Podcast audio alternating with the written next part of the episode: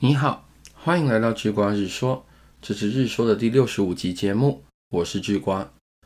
一千零一个点子之后，由兰道夫所著，他是 Netflix 的共同创办人兼第一任执行长，并且在二零零四年，也就是在 Netflix 成功 IPO 后的两年退休。退休后啊，兰道夫在 Midcore 担任顾问，并且在美国高点大学做创业课程的辅导。在创办 Netflix 之前，兰道夫也在戏谷的公司工作许久，例如在 Pure Atra 担任行销的副总裁等等。那这本书在讲些什么呢？一千零一个点子之后啊，是兰道夫在叙述创办 Netflix 的历程。在正式的章节开始之前，作者写下了这么一段声明：本书是回忆录，不是历史文件，取材自我记忆中二十年前发生的事。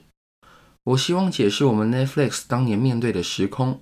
以及我们在种种不利的情况下突破重围，打败所有不可能的难关。透过原文的书名啊，That will never work: The birth of Netflix and an amazing life of an idea，配合这段声明啊，就可以大概了解本书的大纲了。这本书的写法有点像在写小说，阅读时会体验到 Netflix 在各个时期面对的各项困境。资金、技术、裁员、转型，还有并购等等。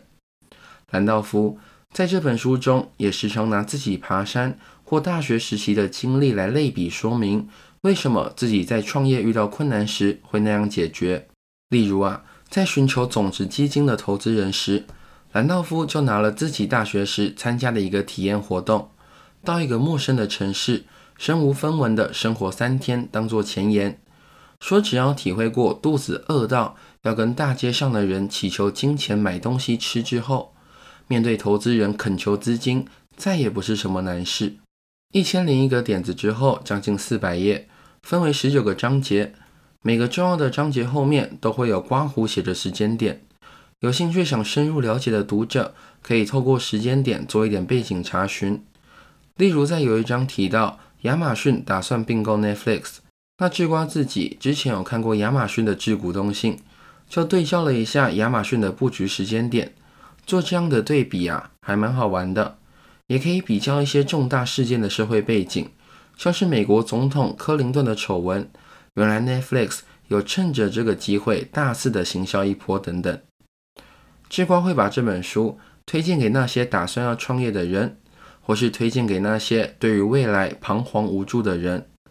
虽然说这本书没办法给你太多具体的实际做法建议，毕竟描述的都是二十年前的事物了，大环境相差的太多。不过啊，这本书能带给你的是一种对于未来、对于创新、对于喜欢挑战问题的一种积极心态。明天的周话，聚光会结合本书的内容跟 Netflix 与百事达大战的资料。与你分享小虾米是怎么扳倒大鲸鱼的。